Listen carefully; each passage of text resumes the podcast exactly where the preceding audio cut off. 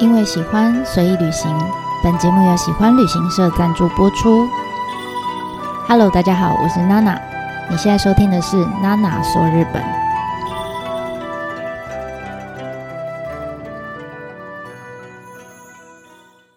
Hello，大家好，我是娜娜。这一次呢，我们要来跟大家分享的大地艺术季的作品呢，叫做《光之馆》（House of Light）。那这个作品呢，其实它是呃一个结合建筑跟作品的一个空间呐，哈。那当时美术呃北川先生邀请这个呃国际级的艺术家 James Terrell 来的时候，他就知道他的作品其实规模非常的大，而且呢，他还必须要搭配和非常高精准度的一些灯光投射的这个设备。那同时呢，当时北川邀请他的时候，他就提出了一个条件，他说：“嗯，好，我我答应你去月后期有帮你们做这个作品，但是但是你要答应我一个条件，就是我希望可以让呃来看这个作品的人可以住在我的作品里面。那为了这个呢，其实当年那是第一这个作品是第一届哦，就是在两千年的时候就就做的。”那当年其实他北川先生的资源是非常有限的哈，他原本是打算说在这个区域去打造一片可能是森林小屋或是那种露营区，然后可以结合艺术作品的一一一块哈，应该说一片的住宿设施这样。但几经权衡之后，他决定。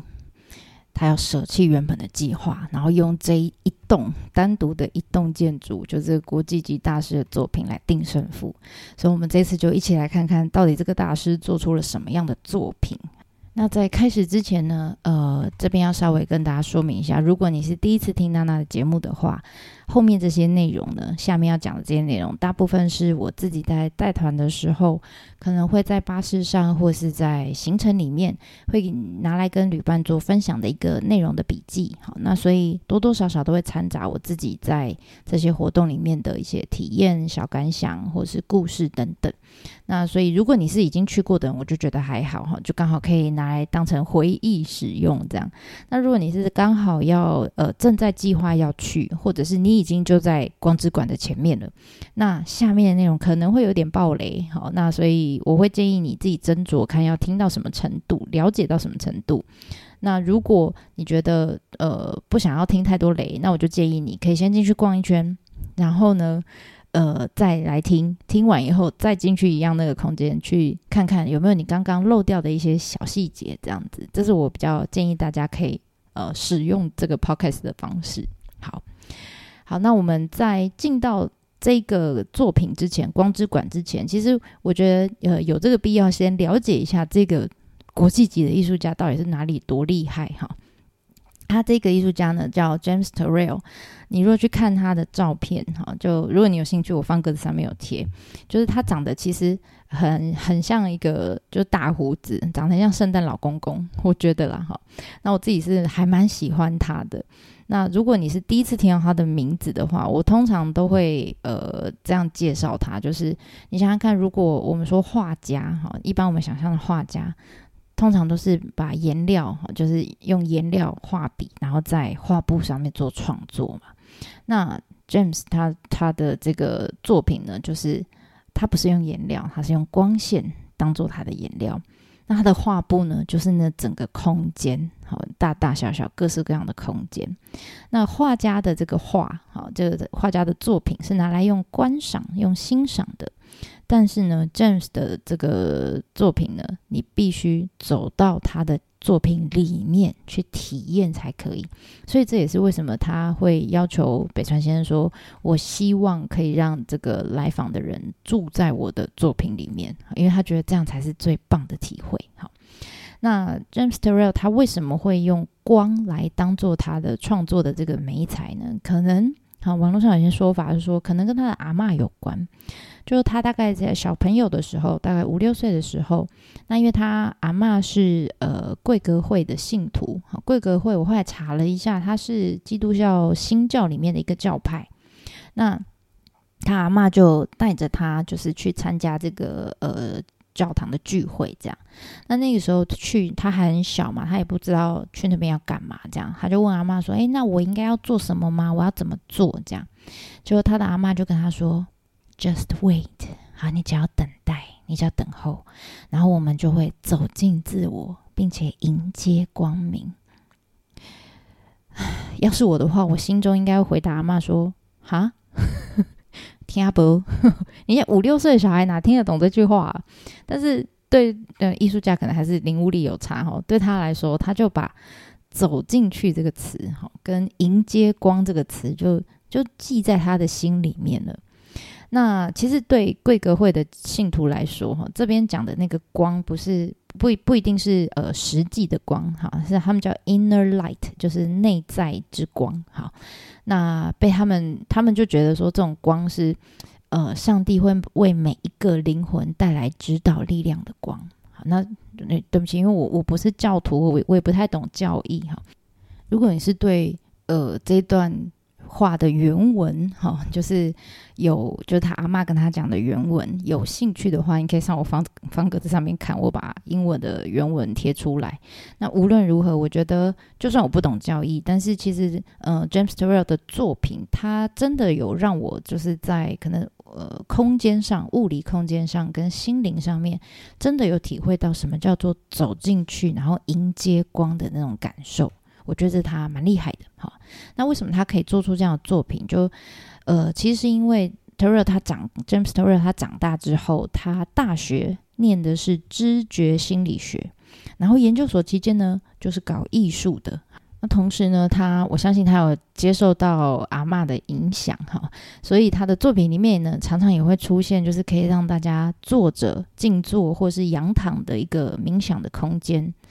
那除此之外，他也很擅长用光线，各式各样的光线去制造出那种视觉上面的错觉，就是比如他可能把三 D 的空间压缩成很像二 D 平面这样，但是呢，又让二 D 平面的这个呃画面呢看起来很像三 D 好，所以他的作品我觉得很丰富，因为他身上会的东西太多了，他几乎就是达文西吧，我觉得，就是他作品结合了。心理学、美学、宗教、物理学、哲学，这样哈，就各个元素都有，所以看起来就是很，呃，它它它是看起来很感性又很神奇神秘的一个空间，但是它必须要用非常绝对理性的，可能是数学、物理学各式各样的理论来支撑才可以完成。这是我觉得他非常厉害的地方。那目前他最有呃最有名、最大规模的作品，应该是从一九七七年哦，一九七七年三十几年前，嗯，没有诶，四十几年前就开始创作的一个作品，叫做《罗丹火山》。就是他在一个死火山口里面设置了一系列哈很多小房间、很多走廊等等的各式各样的设施，可以眺望天空的作品啦，可以有点像天文台一样的作品。总之就是，呃，规模非常的庞大，而且到现在都还在持续的进行当中。那据说，呃，因为 James Turrell 他会开飞机，好，他有飞行执照，所以他当初为了要执行这。一系列哈很大规模，而且是很长期的这个艺术计划，所以他是在美国飞了好多年哈，才好不容易找到这座死火山，然后他把它买下来，是买下来哦，而且也很有趣哦。当当初为了要买这个罗丹火山，那这可能法律他们那边法律的规定嘛，就是他必须他不能只买这个火山，他必须把旁边他不会用到的这些牧场的土地。要也要一起买下来，而且他还要买经营，有呃要把经营权也也买下来，有点像是我们现在要盖农舍，有没有？就是你不能只买你盖农舍那块地，你还是要田都要买下，而且你真的要去种田才可以，对不对？好，所以。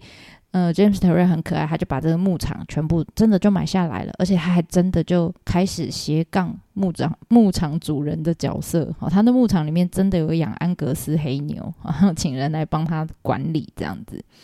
我觉得这很非常有趣。好，那虽然我没有目前还没有办法有机会去看他的这个罗山罗呃罗丹的火山，但还好是他还蛮常在世界各地有办各式各样的特展，然后日本也好，台湾也好，有有蛮多美术馆有收藏他的作品。像如果你去日本的话，想要看他的作品，你可以去金泽的二十一世纪美术馆，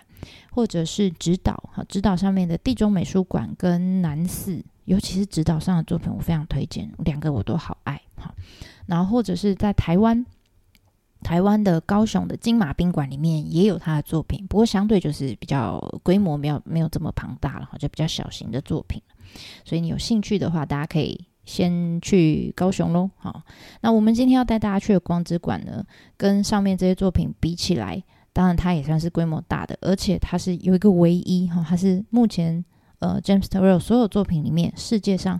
唯一可以住宿过夜的这个作品。好，那当初北川先生邀请呃 James Turrell 来到这个地方的时候。就是来到这个地方要创作这个光之馆的时候，其实他就递给了他一本书，一个作业哈，要他看。那本书是什么呢？就是呃古奇润一郎的《音音译礼赞》，然后就告诉他说，呃，James Turrell 先生，我希望你可以在这边创作一个冥想的空间。然后还不忘提醒他说：“你要记得，这里是下很多雪的地方哈，所以你这个空间呢，你要小心好，这个地板高度必须要抬高，要不然你那个嗯作品可能会被埋没掉，这个建筑会被埋掉哈，所以地板高度一定要抬到某一个高度才行，这样子。那你说，诶，为什么要北川先生为什么要给他这一本音译礼赞呢？因为我们之前呃，如果大家有印象的话，我之前在江之浦。呃，八十四集吧，我会把那个链接贴在资讯栏里面哈。就我们之前在江之浦的时候有讲过这一本书哈，它几乎就是日本人心目中到现在都还是哈，就是日本人心中的这个有点像是美学的圣经一般的存在哈。这你不管是学摄影的、学建筑的、学艺术的，几乎都会看它。好。那所以他也希望 James Turrell 可以从这本书里面去了解到，就是我们因为你是西方人哈，那我们东方世界对这种音译之美的那种陶醉这样子。然后，呃，的确，James Turrell 也看了这本书，然后也从里面得到了很多灵感。那当然，他也搭配了自己的西方人的背景跟他自己的创作方式，最后才打造出现在我们看到的这个可以住宿的作品空间。那如果我们呃先从建筑本身来看这个作品，就是光之馆这个建筑物本身哈，它其实位于在呃一个叫川西地区的地方，它其实有一点点小山坡哈，缓很缓的坡，它的一个缓坡上面。你说那为什么会选在这里盖呢？就呃，据说啦哈，据说，据说他们在选地方要呃找地方要盖这个光之馆的时候，James Turrell 就也是有到大约后期有嘛，然后就跟大家就很开心，就哎喝到帮了这样，跟我们上次讲那个田岛真在很像哈。那总之呢，喝帮之后隔天起来就他宿醉还在帮帮这样子，他就一时兴起哈，就是想说哎。我们来试试看啊，看我这个现在宿醉这个状态可以走到哪里？我走到哪里，我们就把这个光之管就设在那里吧。好，就等他走到停下来的地方，走不动的地方，他就把它停，就是管就设在那里这样。那结果呢，他就沿着这个坡慢慢，你你现在去要去光之馆的时候，真的你要上一个缓缓的坡哈，绕啊绕，绕啊绕，然后就走走走走，就走到现在光之馆的位置了。那我觉得这说法是蛮幽默的哈，但我我不知道是我无法判断到底是开玩笑成分居多，还是是是真的哈。但是呃，James Taylor 他其实自己有说过了，他说他的呃装置的这些就是光线的这些装置的精准度啊，其实是决定了他作品成败的非常重要的关键。所以他在进行整个作品创作的时候，必须要很严谨的、很精密的去计算各个角度，哈，光源的角度，然后房间里面的水平等等之类的。那那个龟毛程度，甚至是比日本人还要龟毛。好，所以呃，在光之馆里面，我们进去，你你等下我们就会讲到，它上面可能有挖一个正方形的天井啦，一个洞啊，或者是墙上你看到一个随便看起来很像随便切割的线条，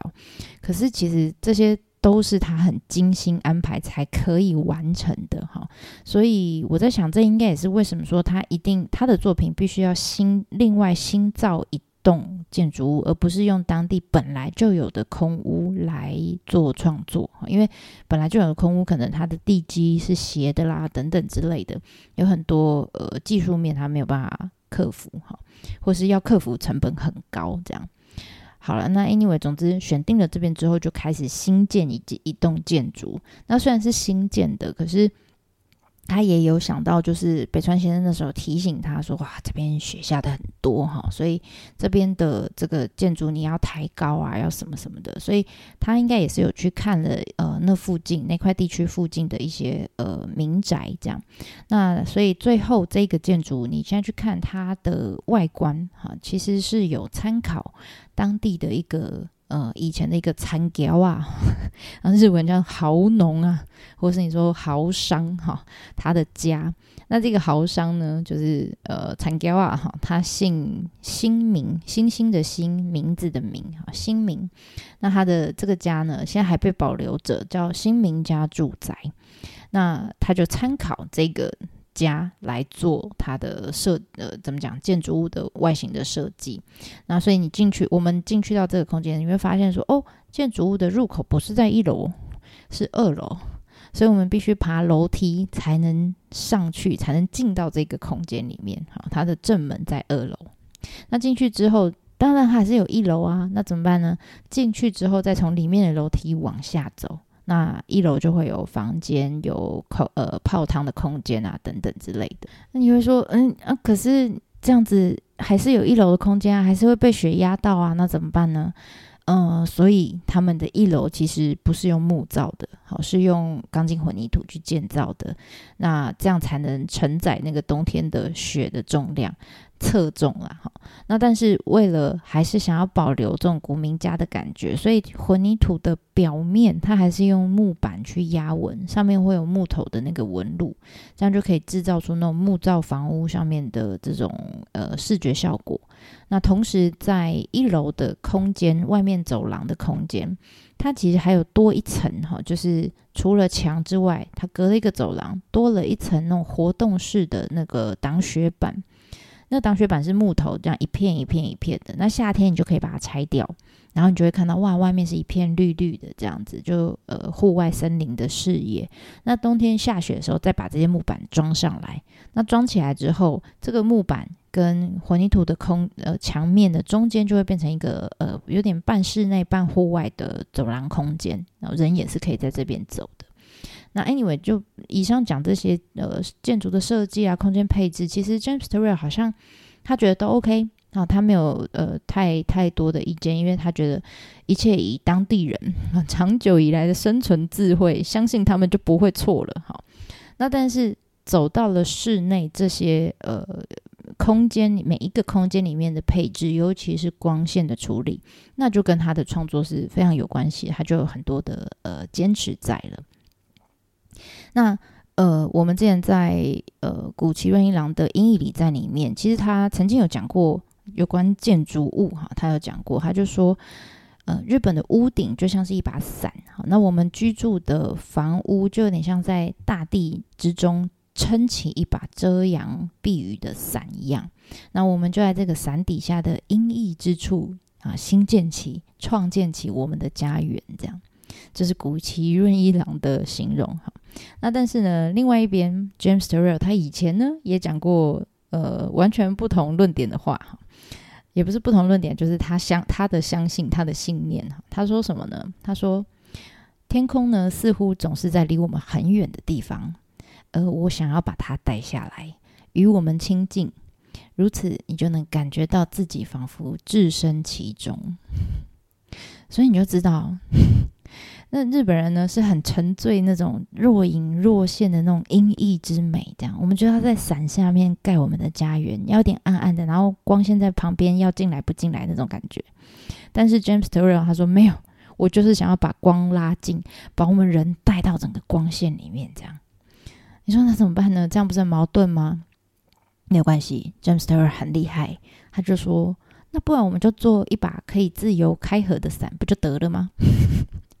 什么意思呢？就是他在呃房屋顶，就是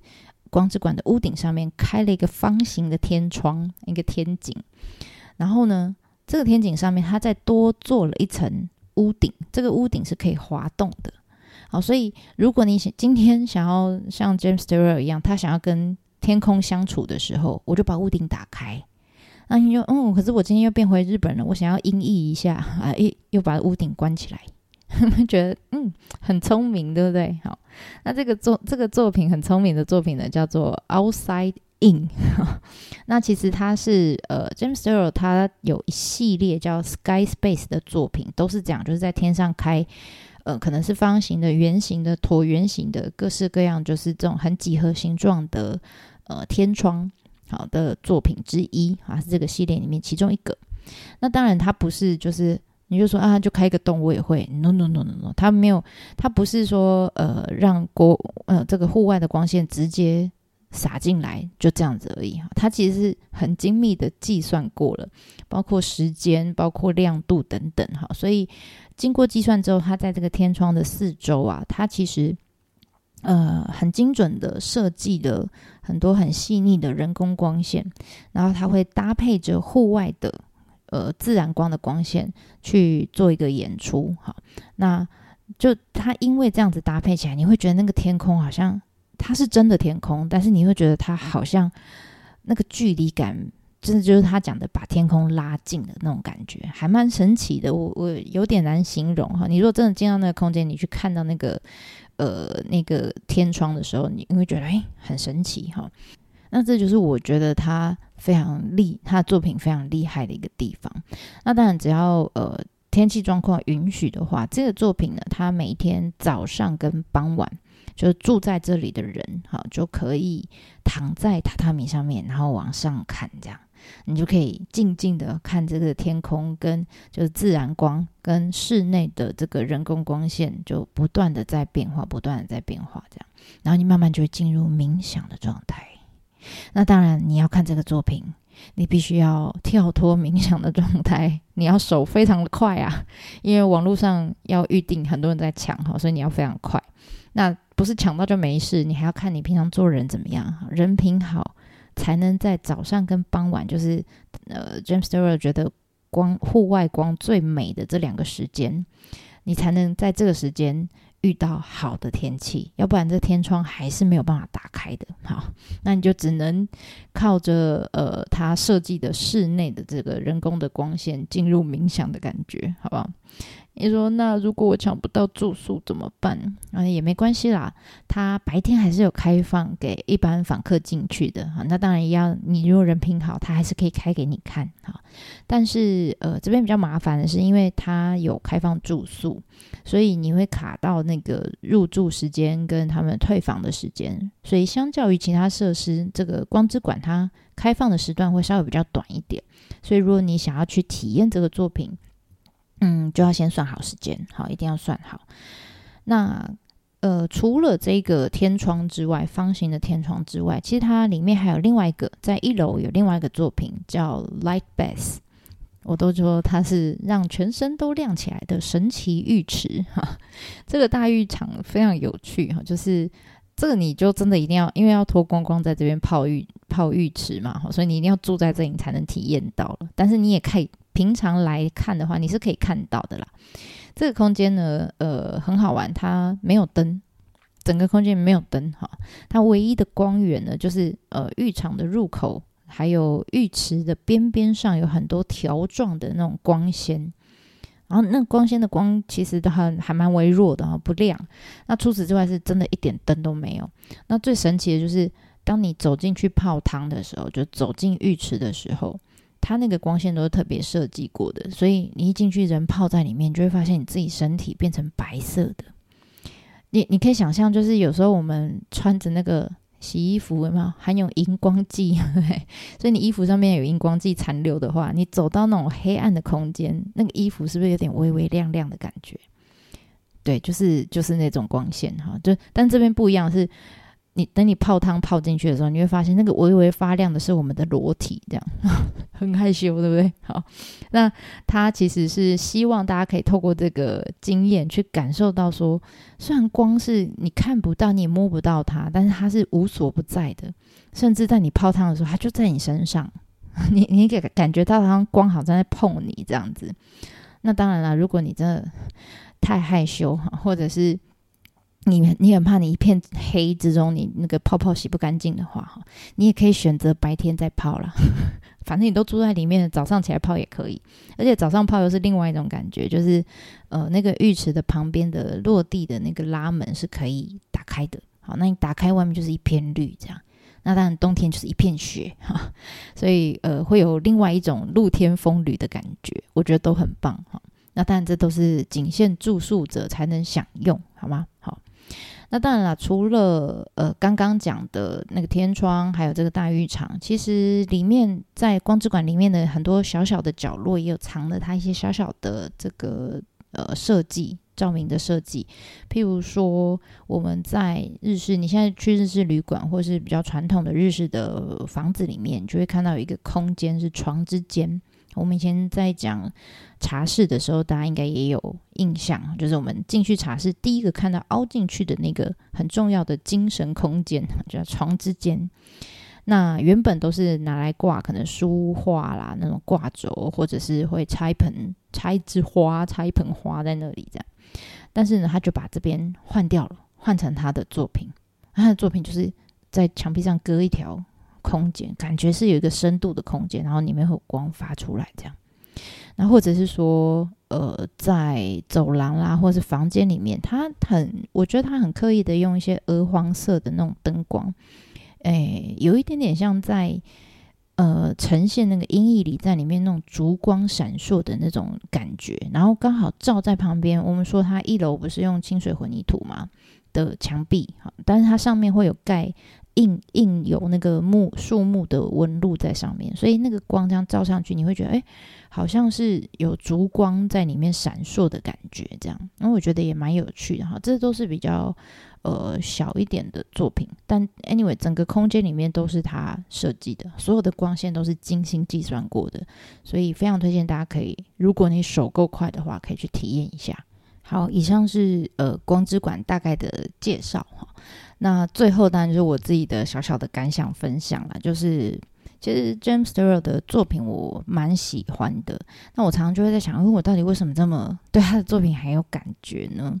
我后来回想到，就是我第一次遇到他的作品，应该是在金泽的二十一世纪美术馆。那那个作品也是跟 Outside In 一样，就是那个方形的那个天窗一样，都是。同一个系列的作品，就是在上面开一个洞，这样，然后上面是天空。那因为那个时候我还不认识这个艺术家啊，我也不知道这是个艺术作品，我只知道进到那个空间就哦，头顶上开一个洞，然后那个空间里面什么都没有，好，所以我直觉的反应是，嗯啊，所以这个空间，嗯，作品在哪？然后我完全没有反应过来，然后我就转身就走了，我就这样离开那个空间，我不知道为什么，就第一次。不知道状况的时候，我就进去，然后就出来了。这样，那后来在慢慢认识这个艺术家之后，我才开始慢慢被他设计的这种就是很细腻的那种光影变化，就是吸引住这样子。那有一点点像是呃安藤忠雄的建筑空间里面，就是通常我们进去，你就会发现大家做的第一件事情就是在找找光影，对，因为安藤的光影非常厉害。那在 James Turrell 的作品里面，当然也会有这种就是持续不断的在变动的自然光线也好，人工光线也好，哈，都是都是用光线来呈现他的作品。那除了光以外，没有其他的东西。所以通常呃来欣赏的人，直觉就是也是一样，就是要找光，好，就直觉就是开始找光在哪里这样。那后来，后来到比较后期，就可能年纪也大了，我不知道，就我才慢慢体会到说，哎，其实不管是呃自然光线也好，或是人人工的光线也好，其实我觉得就是回归到我一开始讲的，我说，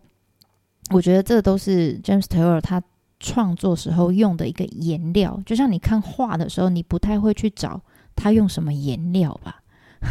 不太会 focus 他，反而是会去看说，哦，他怎么去。构图啊，等等之类的，这样他怎么去画出整个画面的感觉啊，等等，你不太会去研究说，哦，它这个颜料里面是有什么，很少，对不对？所以，呃，我觉得它的重点反而不是在那些光，我觉得重点是他用这些光去营造出的那个空间是一种有一种很不真实的感觉，或是有他说的把天空拉近的那种感觉。所以后来我在。呃，只要是要去看 James Turrell 的作品的时候，嗯，我大部分就会跟团员分享预告的时候，我就会说，我不太会用欣赏这个字，哈，欣赏他的作品，我会说用体会或者是用感受这两个动词来形容他的作品。那当然，James Turrell 也说，他从来就不会预设说我自己的作品要。给来的人有什么样的启发啦，或是我要传递哪些很特定的想法、意念，什么都没有，就纯粹就是让你进来感受之后，依照你自己的呃生长背景或是你当下的感觉来欣赏、来探索就可以了。好，那虽然他这么讲，但是我还是很怕，就是有些人跟我一样，就第一次不知道他、不认识他，然后也不知道他的作品就是长这样，然后傻傻的就是进去一秒钟、两秒钟我就出来了。所以，我还是觉得自己有这个使命感，必须要提醒大家一下。如果你要呃看他的作品，你一定要留足够的时间，因为他的作品是无形的，然后是变化的。你只有安静下来、缓慢下来，你才可以去探索出专门属于你自己的体验。这是我的一个小小的感想跟建议吧，就跟大家分享喽。好，那我们这次就先讲到这里啦，我们下次见喽。ではまたね